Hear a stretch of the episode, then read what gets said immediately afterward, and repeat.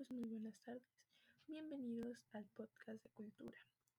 Me presento, yo soy la conductora Alexandra y con ustedes yo me acompaño y a continuación les presentaré sobre el patrimonio cultural de Puebla y en esa parte resaltaremos la costumbre y gastronomías de nuestro estado. Así que acompáñenos.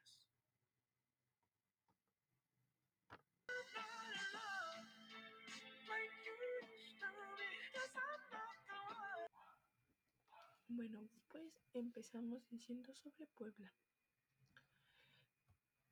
En Puebla, más que nada en la ciudad, actualmente eh, existen tres nombramientos de Patrimonio Cultural de la Humanidad que es nombrado por la UNESCO. El Centro Histórico de Puebla, los primeros monasterios del siglo XVI en las laderas de Catepel y la Reserva del Valle Tehuacán. Huitlán, que se comparte también con Oaxaca y que entra en la categoría de patrimonio mixto por su valor universal excepcional. Eh, digamos que tanto natural como cultural, y el patrimonio es el legado cultural que recibimos del pasado y que vivimos en el presente, y se transmite de generación y de generación y a futuras. Con la Convención de 1972 por la protección del patrimonio mundial cultural y natural por la UNESCO, eh, más bien establece que ciertos lugares de la Tierra tienen un valor universal excepcional y pertenecen al patrimonio común de la humanidad. Su ubicación geográfica sobre la propuesta arquitectónica, la influencia económica y religiosa, la composición social, el nacimiento de una influencia cultural, convirtieron a Puebla en un espacio de relevancia en el transcurso de los siglos posteriores a su fundación. Actualmente en el estado de Puebla existen tres nombramientos de Patrimonio Cultural de la Humanidad por la UNESCO. El Centro Histórico de Puebla, los monasterios del siglo XVI en las laderas de Popocatépetl, la reserva y la Reserva del Valle de Tehuacán, Después tenemos algo para recalcar sus costumbres y tradiciones. La ciudad de Puebla es muy reconocida por su gastronomía que mezcla desde hace más de 400 años sabores tradicionales con las recetas conventuales, las artes culinarias de las cocineras en los mercados y las fiestas patronales. También los ingredientes y técnicas de origen prehispánico, europeo, asiático, libanés y entre otros. Mm, las costumbres y gastronomías en Puebla a lo largo siempre se celebran y hacen notar para poder ser llamado patrimonio cultural o algo que ver con la cultura por su gran historia que conserva y de nuestros antepasados. Pero entre todo esto, algo que se hace notar es la gastronomía de Puebla. Así que vamos a hablar de ello primero y el cómo se dio sus inicios. Como ejemplo tenemos primero el mole poblano. Como era de esperarse, el primer platillo en la lista se ganó su lugar debido a su antigüedad. Un invento exquisito y completo por su salsa, que vio la luz en el siglo XVII por Sor Andrea de la Unción, monja del convento de Santa Rosa, que según la leyenda usó más de 100 ingredientes, incluyendo chocolate, chiles, semillas, granos, especias y nueces. Después tenemos los chiles en nogada, un platillo que porta el tricolor de la bandera mexicana con blanca crema, hecha de nueces de Castilla, completada con el rojo de la granada y el verde, y el verde del perejil. El chile se emplea, que se emplea eh, para el chile en nogada, obviamente es poblano y por su tamaño y sabor es perfecto para llenar a base de carne molida de res o puerco y frutas. Después tenemos las chalupas poblanas. Ellas son pequeñas tortillas de maíz que se enfrían, fríen en manteca y se cubren con carne de puerco deshebrada, cebolla picada y salsa verde o roja.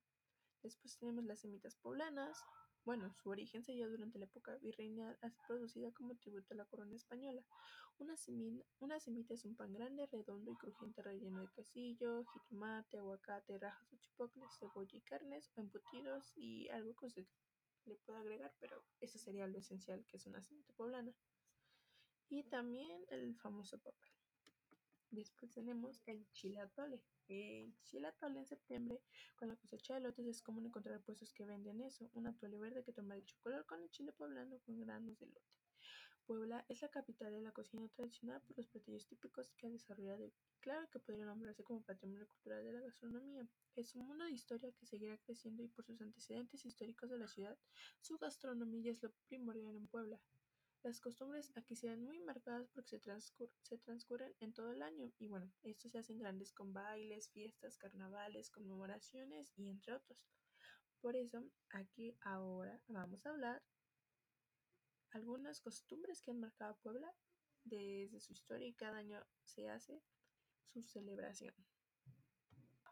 Bueno, así que escuchar.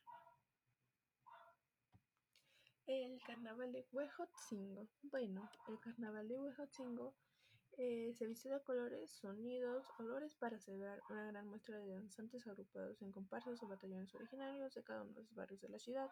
Desfilan a través de las calles principales, luciendo impresionantes trajes de los mismos participantes que elaboran de manera artesanal.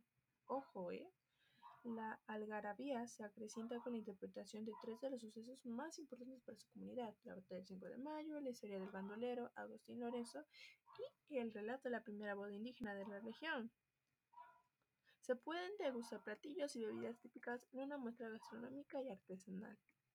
La temporada de chiles en nogada, claro, uno que solo aparece durante la temporada que inicia a mediados de julio y termina en septiembre, una gran tradición que se origina gracias a las monjas agustinas en el convento de Santa Clara y que año con año se preparan en nuestro estado, luciendo gran colorido en el platillo con los colores más característicos de México y con una gran complejidad de preparación.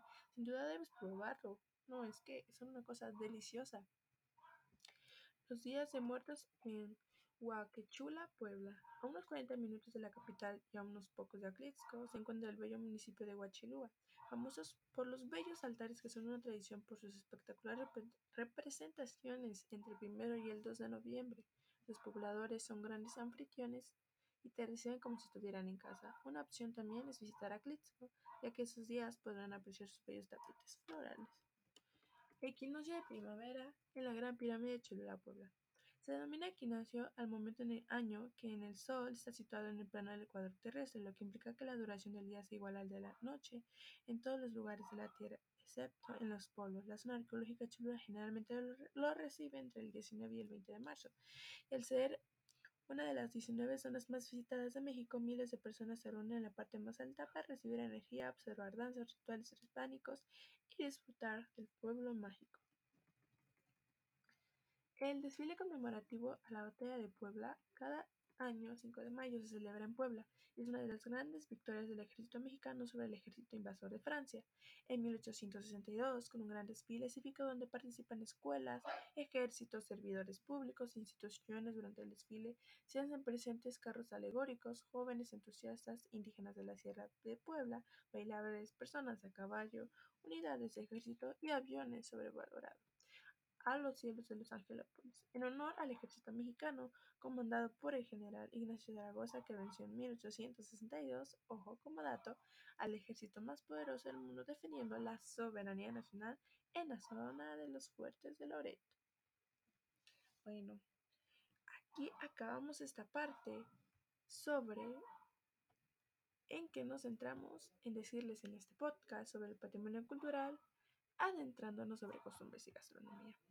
Y pues para nada, para terminar, solo me gustaría decirle algo. Solo me gustaría decirles algo.